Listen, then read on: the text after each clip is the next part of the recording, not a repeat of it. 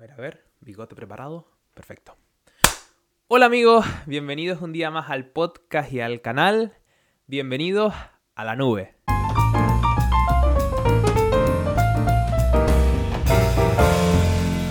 Hoy cuento con Iván García, un gran profesional en el mundo de la fisioterapia y me aventuro a decir que uno de los referentes en los próximos años en Tenerife y en Canarias. Esta es una charla que me hace mucha ilusión, ya que aparte de, que Iván es un crack en lo suyo, es uno de mis mejores amigos con los que he compartido muchos momentos y por lo tanto sé de primera mano la calidad humana y la calidad profesional que tiene el invitado de hoy. En esta charla hablo con Iván sobre la visión que tiene él sobre la fisioterapia y cuál es la base para hacer una buena fisioterapia de calidad y también hablamos un poco sobre cuál ha sido su experiencia con el tratamiento de pacientes. Creo que te puede resultar interesante la charla si eres fisioterapeuta y quieres saber nuestra visión de la profesión, o incluso si eres paciente y quieres ver cómo una fisioterapia diferente a la que te han contado es posible. Espero que te guste y si es así me encantaría que apoyaras el proyecto con tu comentario y suscripción para hacer más visible el contenido y que pueda llegar un poco más gente. Sin más, Vamos allá.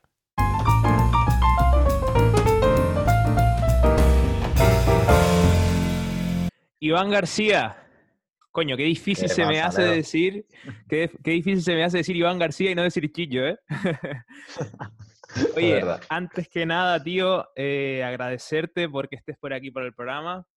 Eh, te voy a decir un secreto, eres una de las personas con las que siempre he querido hablar no porque eres mi mejor amigo, sino porque también te considero un tío que, que lo tuyo eres muy bueno, que, básicamente es lo nuestro, pero, pero eres muy bueno y, y, desde que creé el programa tenía la idea de tenerte aquí y, o sea, que bienvenido y para mí es un honor y un placer estar aquí hablando un rato sobre, sobre esto que, que, nos gusta, que es la fisioterapia. Así que bienvenido. Bienvenido a tu casa.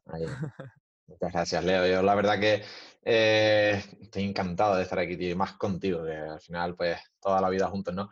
Que estoy encantado de que me hayas invitado aquí, a, me hayas dado la oportunidad, tu iniciativa, que me, encanta tu iniciativa, o sea, parece que siempre me ha parecido que tienes un carisma brutal para estas cosas, para llegar a la gente y, y estás sacando un provecho brutal.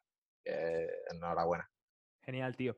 Oye, ya dejamos de pasteles y empezamos a hablar eh, sobre, sobre la fisioterapia, que es el tema que nos, que nos lleva aquí en el, en el, día de hoy. Antes que nada, yo sé quién eres tú, ¿vale? En plan, pero mucha gente, la audiencia, eh, no te conoce, mucha gente. Eh, entonces, eh, quiero que te presentes tú y digas que, quién eres, qué estudiaste y, y de dónde vienes, básicamente, y qué estás haciendo ahora. Pues yo soy Iván. Soy fisioterapeuta graduado aquí en Tenerife y un poco especializado en el abordaje del dolor en general.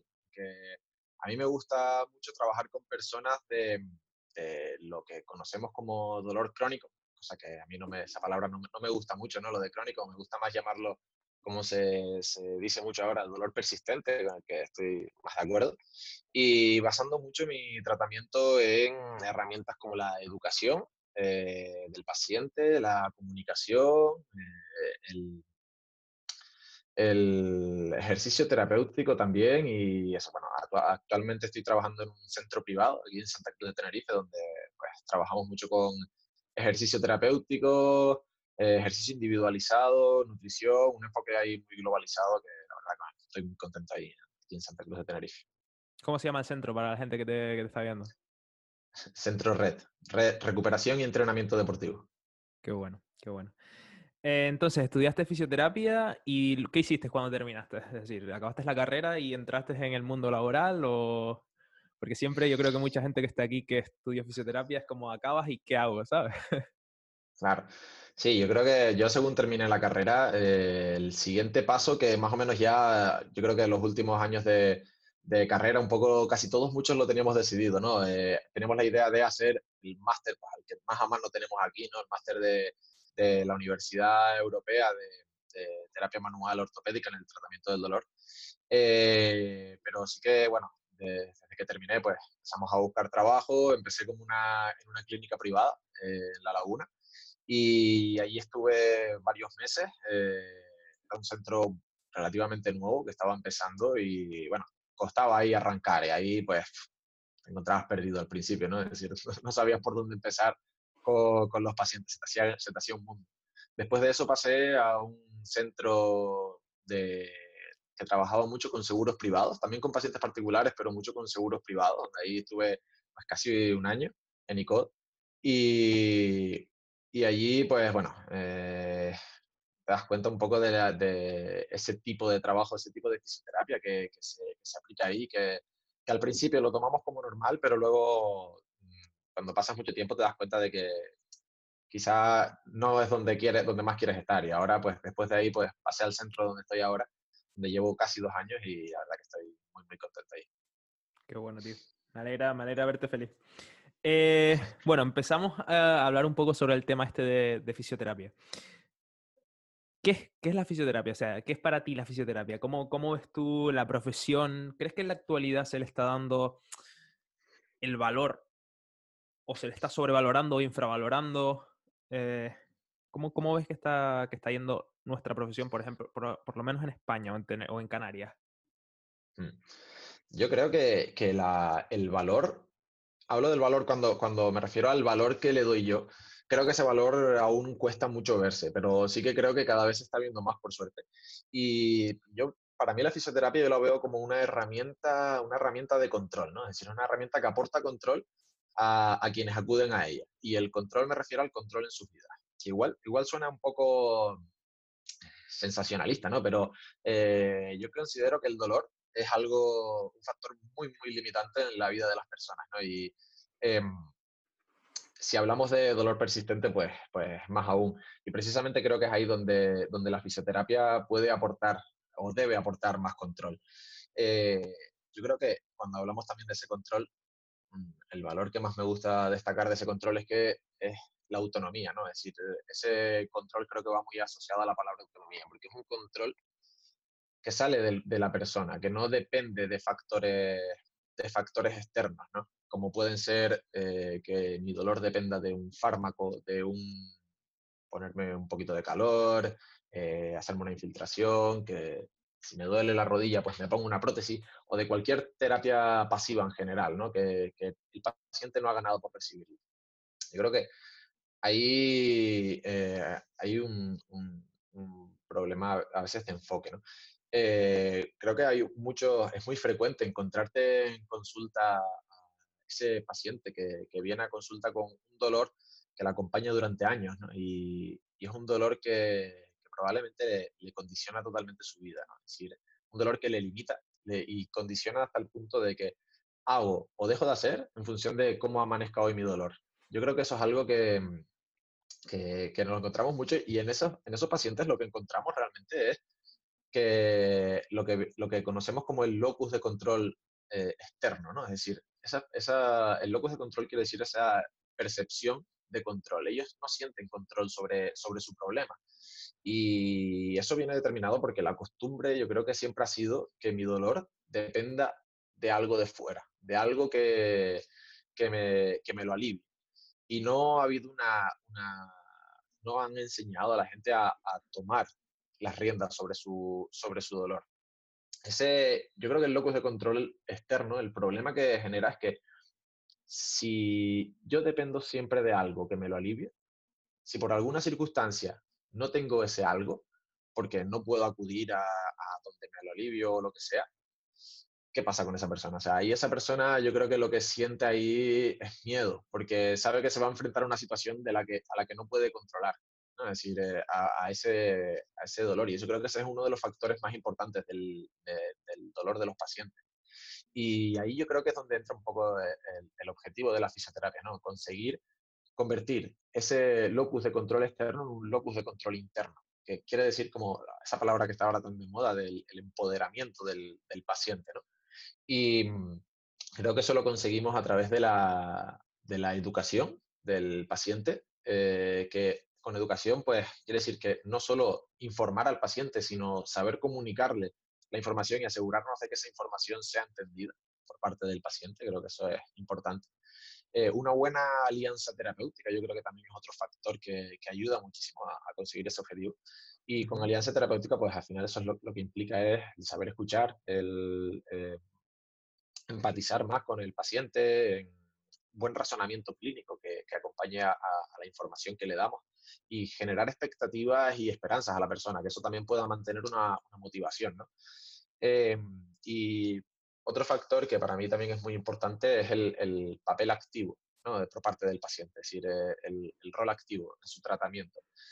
Eso quiere decir que un poco que el paciente entienda que las mejorías que consigue son cosas que salen de él, es decir, que las, que las genera él, no es algo que, que le llega de fuera por un, pues, yo sé, por, un, por algo pasivo, por algo que el cuerpo no se ha forzado en, en mantener.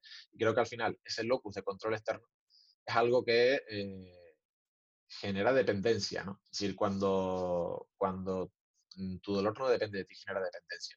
Y ahí eh, creo que esa es una parte que se ha hecho mal, ¿no? Es decir, eh, en la fisioterapia se ha hecho y se sigue haciendo en gran medida mal hoy en día en la fisioterapia. Y, porque en muchos casos se ha priorizado la cantidad de trabajo frente a la calidad del trabajo.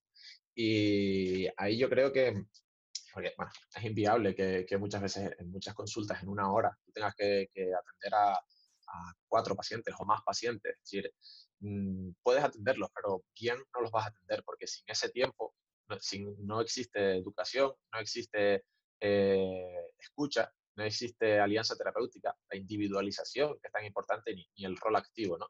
Y al final eso lo que llega, es en el momento en el que te llega un paciente con una ficha donde dice tengo X patología y tú sigues el protocolo en base a esa patología, yo creo que ahí perdemos un poco la esencia de la, de la fisioterapia, ¿no? Es decir, tratamos patologías y tejidos y nos olvidamos de, tratar personas, Yo creo que eso ha lastrado hasta ahora un poco nuestra imagen en, la fisioterapia y sigue lastrando un poco, pero bueno, creo que en ese sentido vamos un poco un buen camino, vamos un poco eh, eh, teniendo más conciencia sobre, sobre las cosas que hacemos.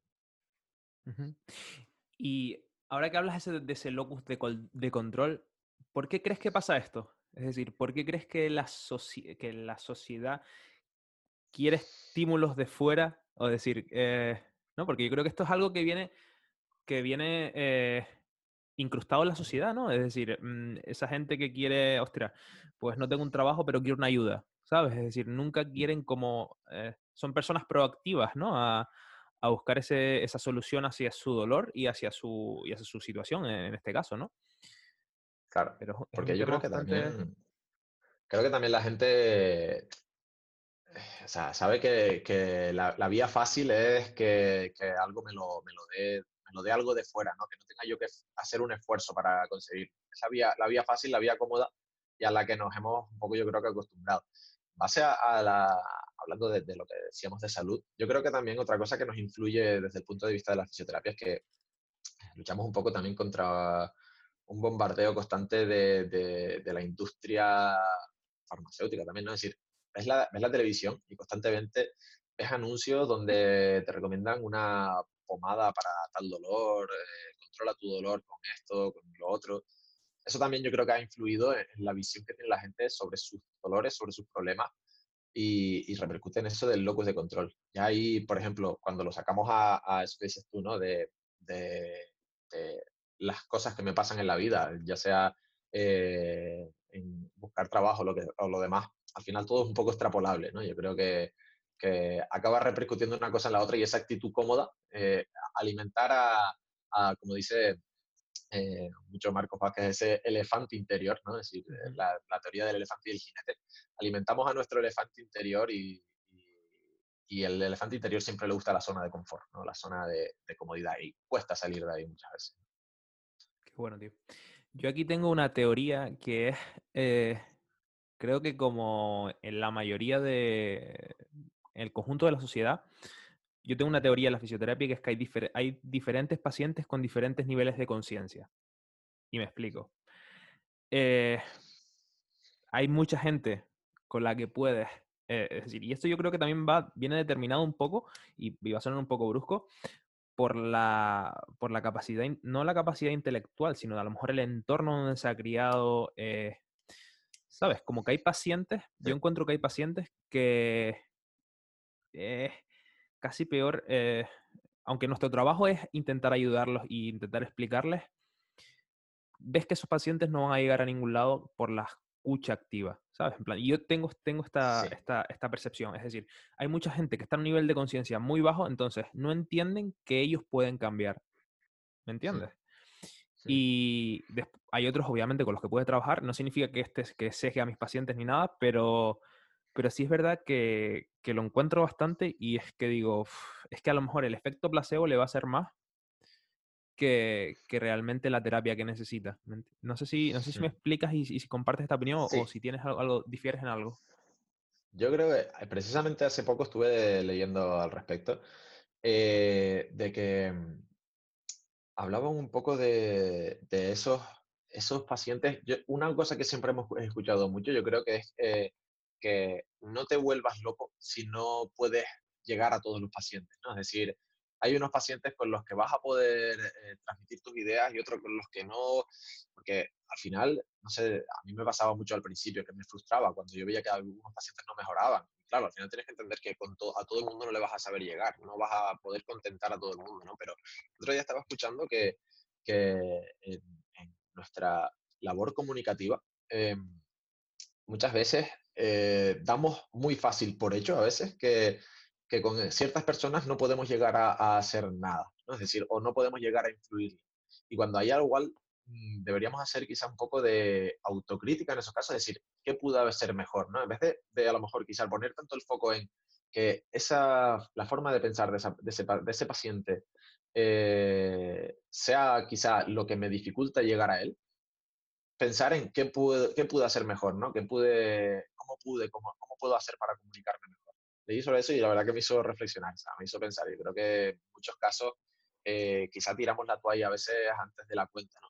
Creo que es una realidad lo que tú dices, es decir, que, que no todas las personas llegan con las mismas creencias y van muy influenciadas por su entorno y demás, pero eh, eh, siempre intento ahora aplicar un poco la, esa mentalidad, ¿no? De decir, de intentar mejorar y si no lo consigo un día, intentar el próximo día poder explicarme, intentar ir, llegar un poco más allá, ¿no? Para poder transmitir lo que, la, ayuda que pretendo, que pretendo dar.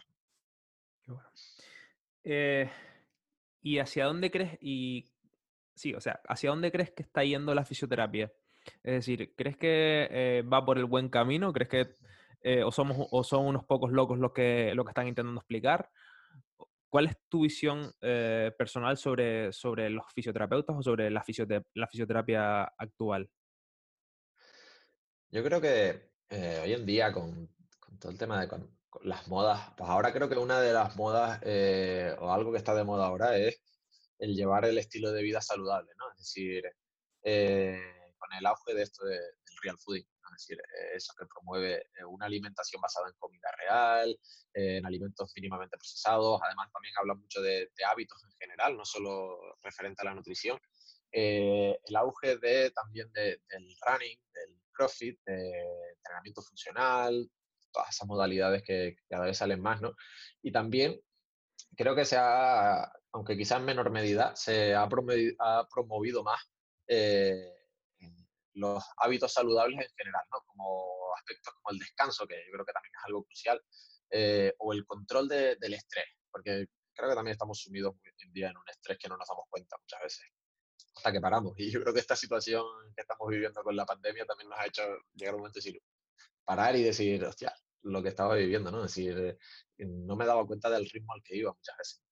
Y creo que todo este auge nos ha influenciado positivamente a la profesión en general porque vamos entendiendo que cuando tratamos con que tratamos con personas, ¿no? Y eso implica que detrás de, una patología hay mucho más. Es decir, eh, hay unas creencias, hay unos hábitos, hay unas rutinas que, influyen directamente en su experiencia de, del dolor, ¿no? es lo que llamamos siempre como el, el marco biopsicosocial, que al final pues es como los ingredientes de un potaje, los, los, juntamos, hacemos el potaje y ese es el dolor del paciente. ¿no? Decir, viene influenciado por muchas cosas que tampoco podemos eh, tratar eh, es decir, tratar de forma aislada cada una de esas subpartes, pues no tiene sentido porque al final todas están interconectadas y todas dependen una de la otra. Entonces, creo que nosotros como fisioterapeutas tenemos que, saber identificar esos aspectos que pueden influir en,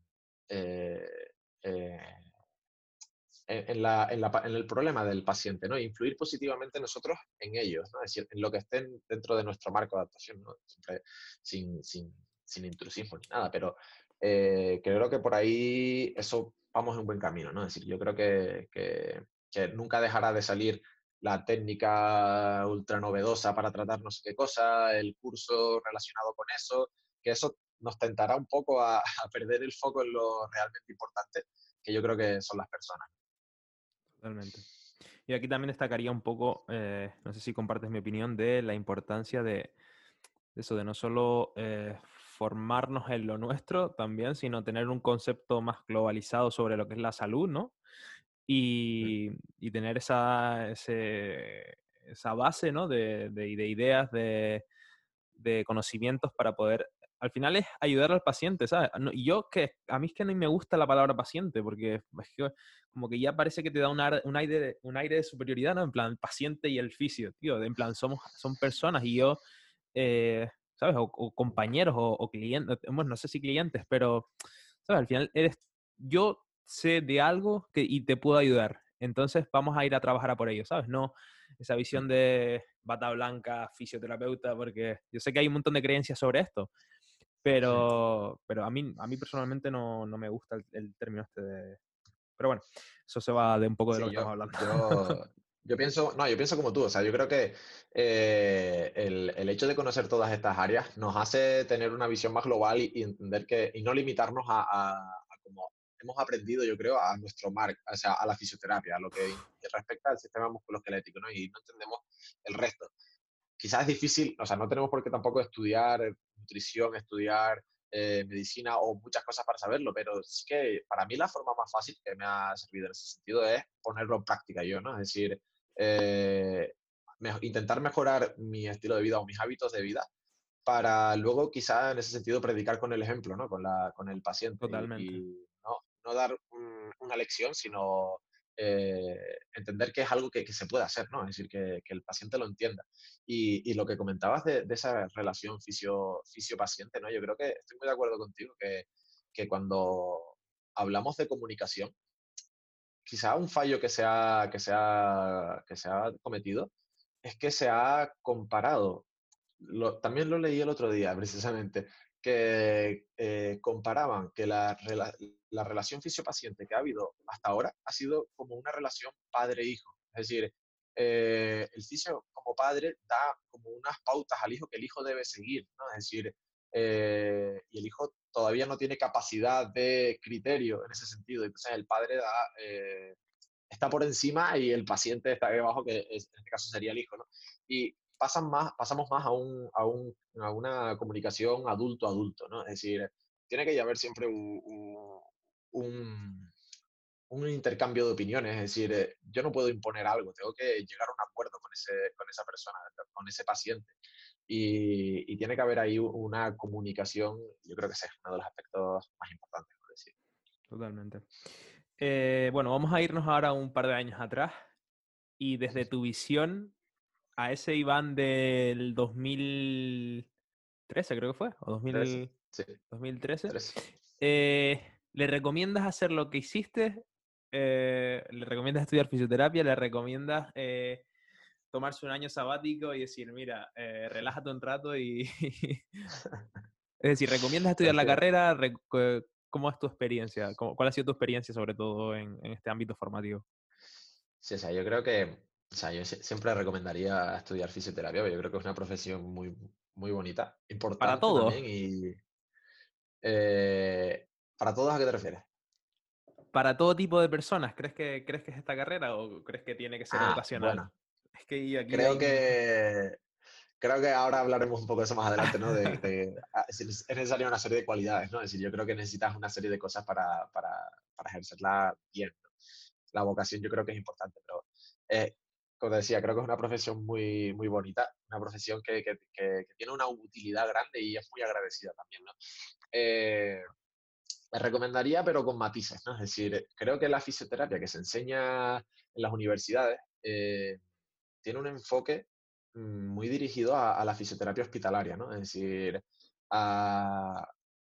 que yo creo que es un ámbito que considero quizá un poco desactualizado aún.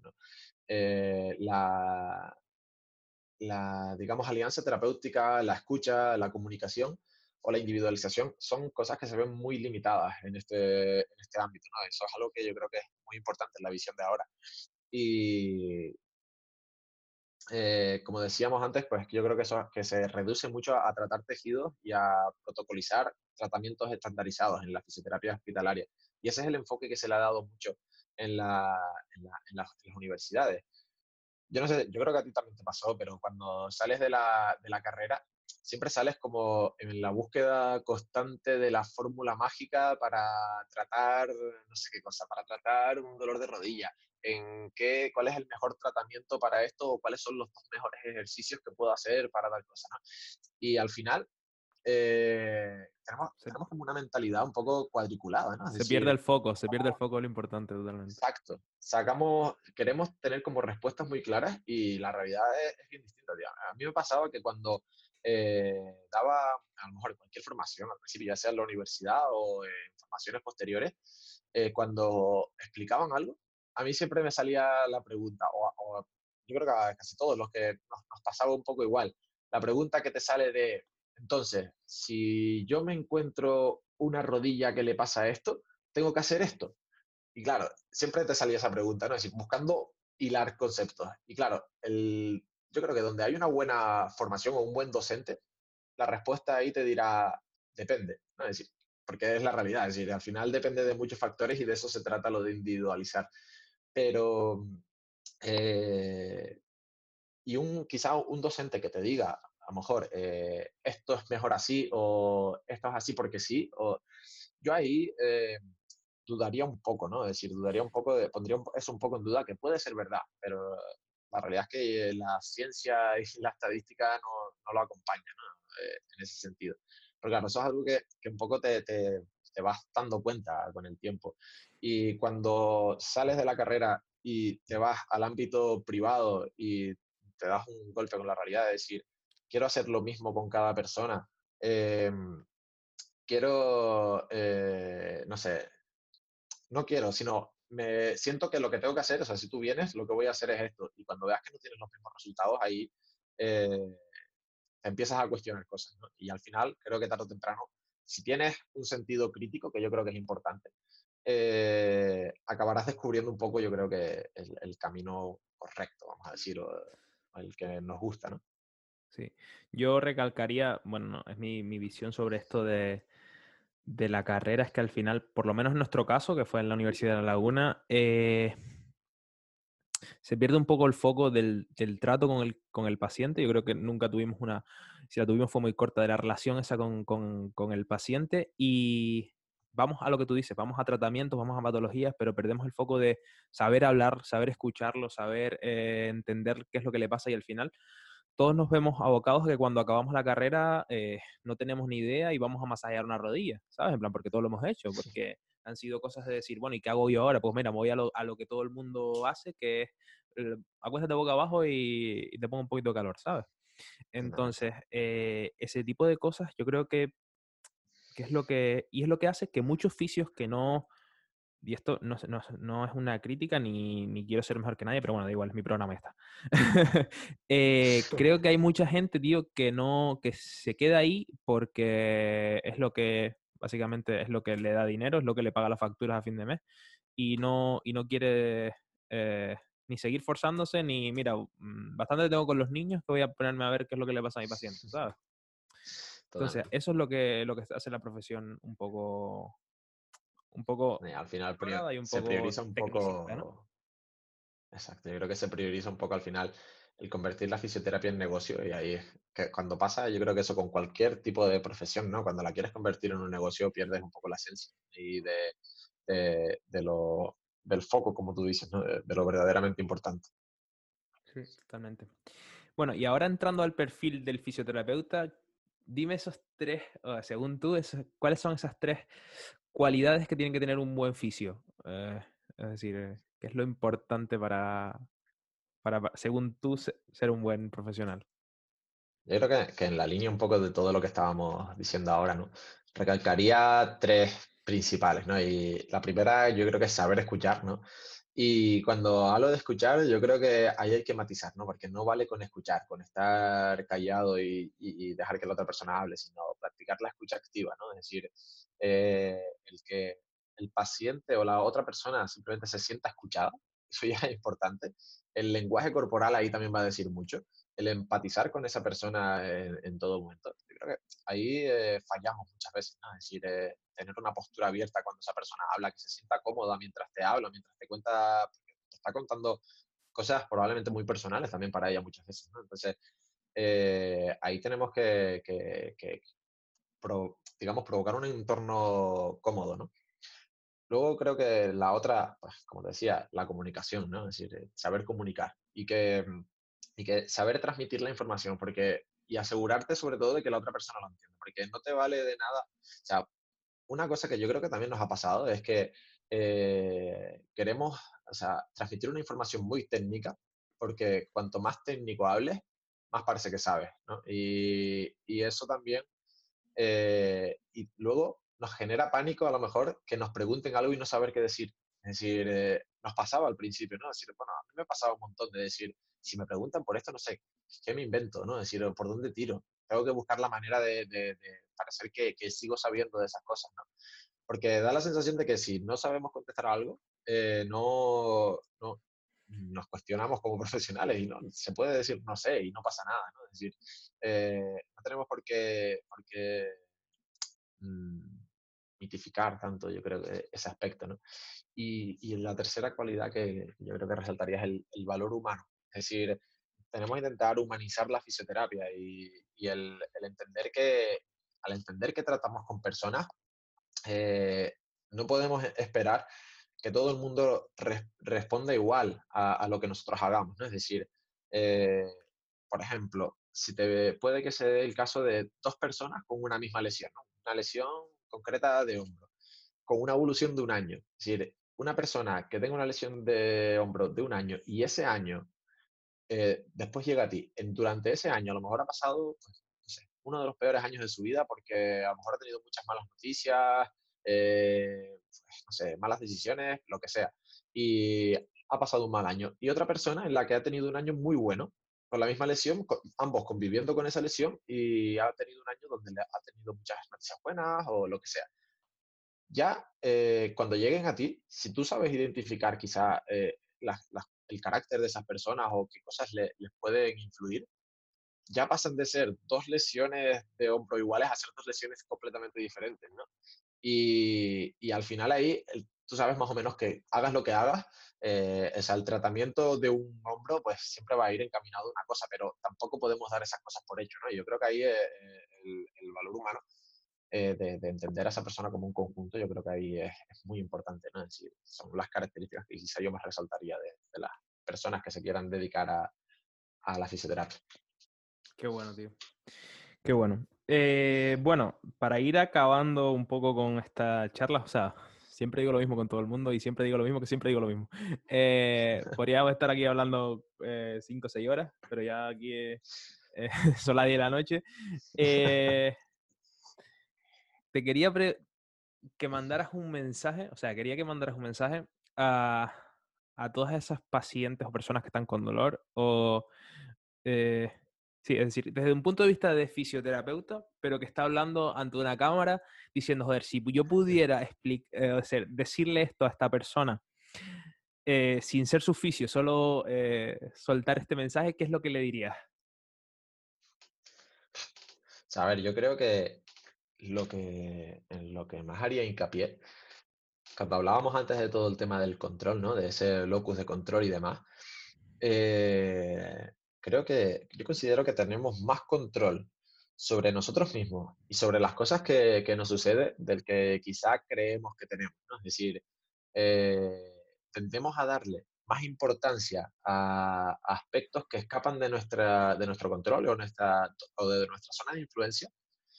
Y en cierto sentido eso a veces hace que, perdamos un poco las riendas. Es decir, eh, mm, la solución yo creo que es un poco extrapolable a, lo, que, a lo que hemos hablado, es decir, eh, una actitud activa frente a los problemas y frente a las, recuperaciones en general eh, yo creo que es, es, importante tenerla también, ¿no? En todos los aspectos de, de, la vida, esa actitud activa. Porque al final, cuando tú tienes control de la, de la situación, o, o, pretendes tener el control de la situación, quitas de en medio quizás la incertidumbre, ¿no? Y la incertidumbre y el miedo yo creo que son cosas que nos paralizan. Y, ahí, no sé, creo que, que la parte que, más me, la que más procuro transmitir, ¿no? A, mis pacientes, sobre todo, de, que sientan que ese problema o esa patología por la que viene ya no es algo que, que les limita. Es decir, ya no es algo que, es, decir, es algo que ellos pueden decidir controlar hasta qué punto quieren que lo limite o no, ¿no? Es decir, siempre salvando las, las, de las cosas que, que, no, porque no podemos evitar, pero eh, creo que eso es un poco lo que más me, me, gusta hacer hincapié, yo creo. Qué bueno. Proactividad, pacientes, proactividad. Iván, Chillo, eh, próximo proyecto, ¿qué vas a hacer? ¿Cuándo vas a abrir tu canal de YouTube? ¿Cuándo vas a abrir tu podcast a hablar de, hablar de fisioterapia y de dolor? Oye, pues no sé, no, no, lo, no lo he pensado. O sea, yo creo, ahora mismo creo que estoy en un punto donde mi mayor proyecto soy yo. Es decir, eh, mmm, con todo esto que decíamos de, predicar con el ejemplo, ¿no? De, querer mejorar uno mismo para poder luego ser mejor con los, pacientes en este caso. Eh, ahora mismo creo que estoy en el proceso donde necesito, donde más aprendo de mí, es decir, donde más descubro cosas sobre mí mismo, sobre qué he estado haciendo hasta ahora que no me ha sido positivo y, y qué puedo mejorar hasta ahora. Y eso quizás es lo que ahora más, más me estoy tomando en serio. Eh, cosas a futuro y creo que va, irán viniendo poco a poco, ¿no? No, no, no creo que sean cosas que haya, no quiero apurar las cosas, ¿no? Pero ahora mismo ese es el proyecto más grande que tengo y, y para mí bastante importante. Qué bueno, qué bueno. Chicho, Iván, gracias, gracias por estar aquí un rato. Llevamos como 35 minutos y nos ha cortado el Zoom. Eh, espero que, que, te lo hayas pasado bien. O sea, he intentado que haya sido una charla bastante ah, eh, fácil y bastante interesante y creo que he sacado bastantes conclusiones de, de esto, sobre todo el tema del salto de conciencia, el tema de la proactividad y de, y de eso de empoderamiento a, al paciente. Muchas gracias a ti, Leo, por esta, por esta oportunidad. Sabes que a mí compartir cosas con, contigo siempre ha sido algo que, que, que, me ha, que, me ha, hecho bien, ¿no? Es decir, todo lo que hemos compartido a lo largo de nuestra vida eh, ha sido experiencias, yo creo que muy importantes. Y, y, eso, o sea, yo creo que esto puede, espero que esto pueda ayudar, ¿no? Decir, si esto puede aportar un granito de arena, yo creo que ya habremos eh, hecho algo bien de, de, por lo menos dar a conocer ¿no? lo que decíamos, eh, esa visión que la gente tiene y, y, que ha estado muy sesgada quizá en el tiempo, eh, poder por lo menos mmm, aportar algo, ¿no? Y, y, aclarar un poco la las mayoría cosas. De, sí, la mayoría de cosas que, que, de las que veníamos hablando yo creo que mmm, pueden ser aplicables luego para el resto de la vida, ¿no? Para el resto de ámbitos de la vida. Entonces, uh -huh. me parece bastante importante. Así que te agradezco mucho que, que, tengas esta iniciativa, Leo. Qué bueno. Gracias, Chillo. Gracias, espero que vaya todo bien. Salud y, y suerte. Nos vemos pronto, Leo. Chao, chao. chao.